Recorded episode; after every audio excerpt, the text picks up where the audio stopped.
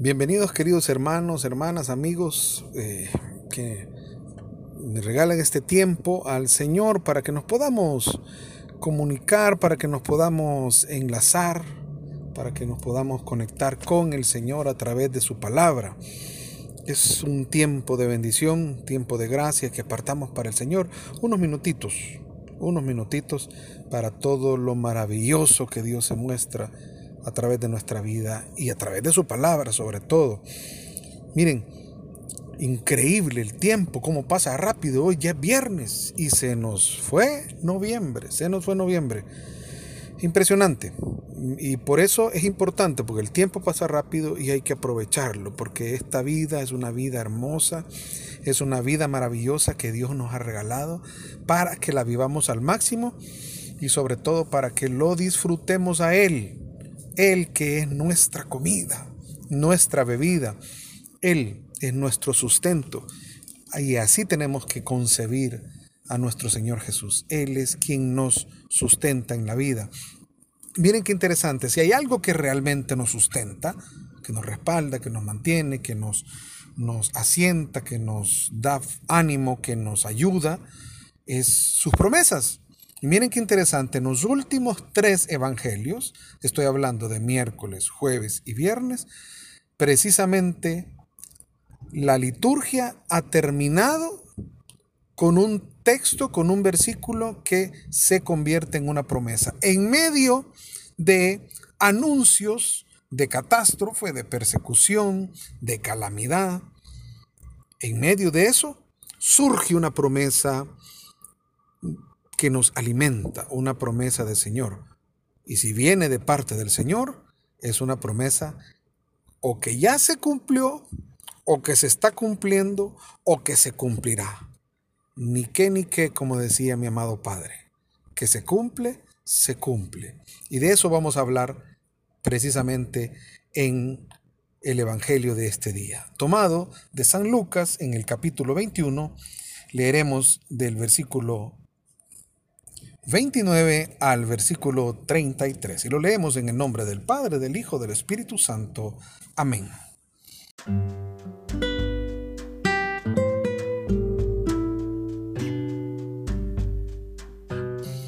Y Jesús propuso esta parábola.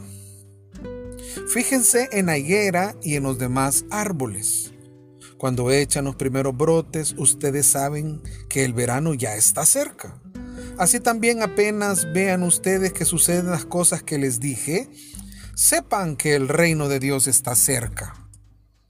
Yo les aseguro que no pasará esta generación hasta que todo eso suceda. El cielo y la tierra pasarán, pero mis palabras no pasarán.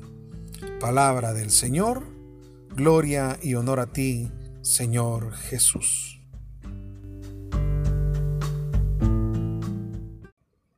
Sin duda, hermanos, que frente a los acontecimientos que nos ha empezado a narrar el Evangelio de Lucas y con el que hemos ido terminando este año litúrgico, como dijimos el día de ayer, estamos ya en la recta final para terminar este año litúrgico y prepararnos para el tiempo del adviento que precisamente, valga la redundancia, nos va a preparar para esperar al que ya vino, al que ya está y al que viene.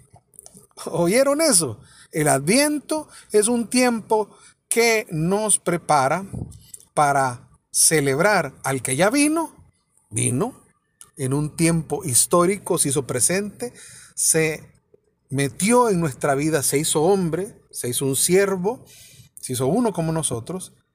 El que ya está porque está presente, porque permanece en nosotros, porque no nos ha dejado, porque está en nosotros, es, nosotros somos su cuerpo y Él es nuestra cabeza, pero también nos preparamos para recibir al que viene, el que vendrá, que vendrá revestido de gloria y de majestad. Pero en medio de todos esos acontecimientos, mientras esperamos su gloriosa venida, pues el presagio profético que nos ha anunciado San Lucas, ah, eh, más bien el Señor Jesús a través de la narración del Evangelio de San Lucas, pues ha venido cargado de lenguaje un poco fuerte. Eh, persecuciones, calamidades, hambrunas, pestes, destrucción, muerte, eh, cambios astronómicos, terremotos, inundaciones, el mar embravecido, etc. Una serie de, de, cambios eh, atmosféricos, terráqueos, etc. incluso, decíamos ayer, incluso casi que comparándolo con, el, con la destrucción de Jerusalén y del templo. Entonces, frente a todo eso, digo, quiero resaltar, quiero sacar a la luz, quiero eh, dejar como en alto relieve tres promesas en medio de todo ello. La, la primera, la primera, tomada del mismo capítulo 21 que hemos estado leyendo, después de que nos estaba hablando de todas esas cosas que iban a suceder, antes de la venida del Hijo del Hombre, dice el versículo 19, manténganse firmes y se salvarán. ¿No creen que es una promesa maravillosa? Bueno, la promesa está cargada de una responsabilidad tuya y mía. Es mantenernos firmes. Mantenernos firmes significa preparados, significa vigilantes, significa en oración, significa conectados con el Señor, significa conectados con los demás, eh, tratando de vivir nuestro espíritu de cristianismo, no aislándonos, sino más bien uniéndonos a los demás. Es importante que reconocer que mantenerse firmes es no duditativos, no temblorosos, recordando que el Señor nos ha dicho que nos ha dado un espíritu de coraje, de fuerza, de valentía, no un espíritu de timidez. Precisamente para eso mismo nos hace acompañar el Espíritu Santo, porque el Espíritu Santo nos dará la fuerza. Cuando Jesús en ascensión, en el momento de la ascensión, envía a sus apóstoles, les dice, y recibirán la fuerza del Espíritu Santo, que los hará mis testigos. Es la fuerza para ser testigos viene de parte del Espíritu Santo que nos acompaña, que va con nosotros día tras día, todo momento. Eso es mantenerse firme. Y el que logre mantenerse firme, ese se va a salvar. Primera promesa. Segunda promesa. En medio también de toda esta incertidumbre, en medio de todas esas calamidades, en medio del miedo, del dolor, de la angustia, de la muerte inminente, en medio de la destrucción, claro, todos tenemos miedo. Yo sé que muchos de los que me escuchan al igual que yo, pasamos esos momentos angustiosos, unos más, otros menos, del tiempo de la guerra. Pero recuerdo que muchos de, la generación, por lo menos de la generación mía, eh, yo de, en, mi eh, niñez, adolescencia, vivía cerca del aeropuerto eh, y Lopango, obviamente ya era la, la, base aérea de la Fuerza Aérea salvadoreña. Entonces, bueno, me acuerdo de aquellos días, el famoso día, por ejemplo, el 11 de noviembre, la ofensiva, la, la, eh, ofensiva final, ¿verdad? Y, y, algo otras eh, fechas memorables de, la guerra civil. Eh, y donde había que refugiarse. Y entonces solo oír el, que pasaban los soldados, que pasaba la guerrilla, que, que gritaban, aunque se disparaban balas, etcétera, pues eso hace entrar en pánico. Otra gente lo vivió en carne propia, ¿verdad? Decir, sí, de veras, sintieron una muerte muy cerca. Y eh, sentir eso es sentir un pánico que es bien difícil de describir. Pero en medio de eso, en medio de esa situación, digo, de la situación de calamidad, de muerte, de destrucción, que va a presagiar la venida de, de Jesucristo por segunda vez, dice el versículo 28. Cuando se presenten los primeros signos, enderecense, levanten la cabeza porque está cerca su liberación. Quiere decir que hay una promesa de mantenerse nuevamente firme, de pie, enderecense, levántense, nada de estarse con miedo, encorvados, sino mantenerse firmes. Allá decía, mantenga firme y se salvará, y aquí está diciendo, el rescate nos viene, la salvación nos viene, no viene la redención, porque redención es signo de rescate. Recuérdense que redención, ese término redención, lo que significa es el, pago del rescate de un esclavo. ¿Sí? Entonces viene nuestro redentor, es, viene a salvarnos de, de, de esos momentos apremiantes. Y hoy, hoy, en medio nuevamente de otros anuncios inminentes, nos va a dar otra promesa. Pero antes de hablar de esa promesa, para mí es importante que aprendamos a reconocer. A través de una parábola Jesús nos está enseñando que eh, así precisamente como la higuera y otros árboles, dice, cuando van echando los primeros brotes, los guajoyos, ustedes saben que el verano ya está cerca. Solo déjenme explicarles porque nosotros aquí, pues no mucho con los higueros. Si nos hubiera, si nos hubiera dicho la palabra de Dios, cuando vean un naranjo echar flores o vean un, un, un, ¿cómo se llama? Un palo de mango echar flores, pues lo entenderíamos mejor.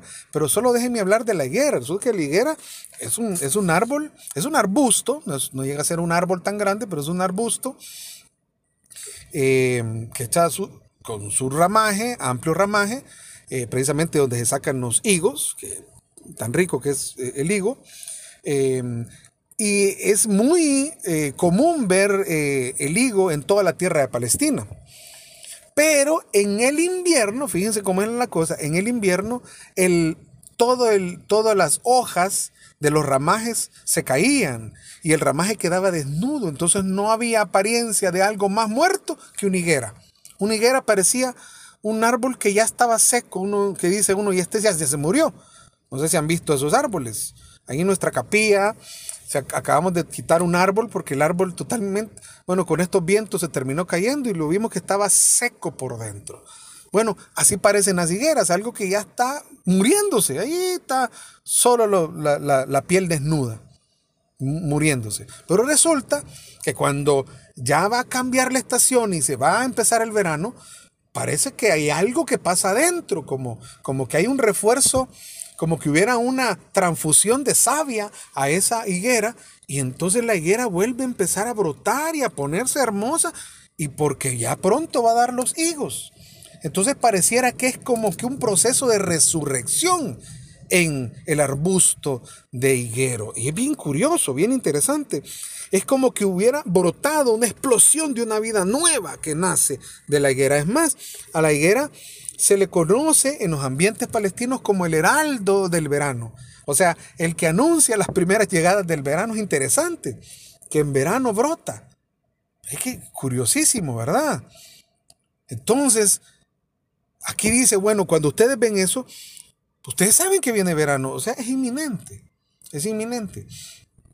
Nuestra vida, hermanos, en realidad nuestra vida es como la higuera, como la higuera que aunque parezca que nos están dando palo, que estamos pasándola mal, que no damos una, que estamos en medio de sufrimiento y puede ser que nosotros podamos ser hasta objeto de burla de alguna gente diciendo que seguimos a Jesús y entonces y, y preguntándose cómo es posible que aquellos que siguen a Jesús pasen por momentos tan de quebranto, tan difíciles. ¿Por qué pasan pruebas tan complicadas? ¿Por qué hay sufrimiento? ¿Por qué Dios lo permite? Aparecemos o más bien parecemos higueros que se están muriendo.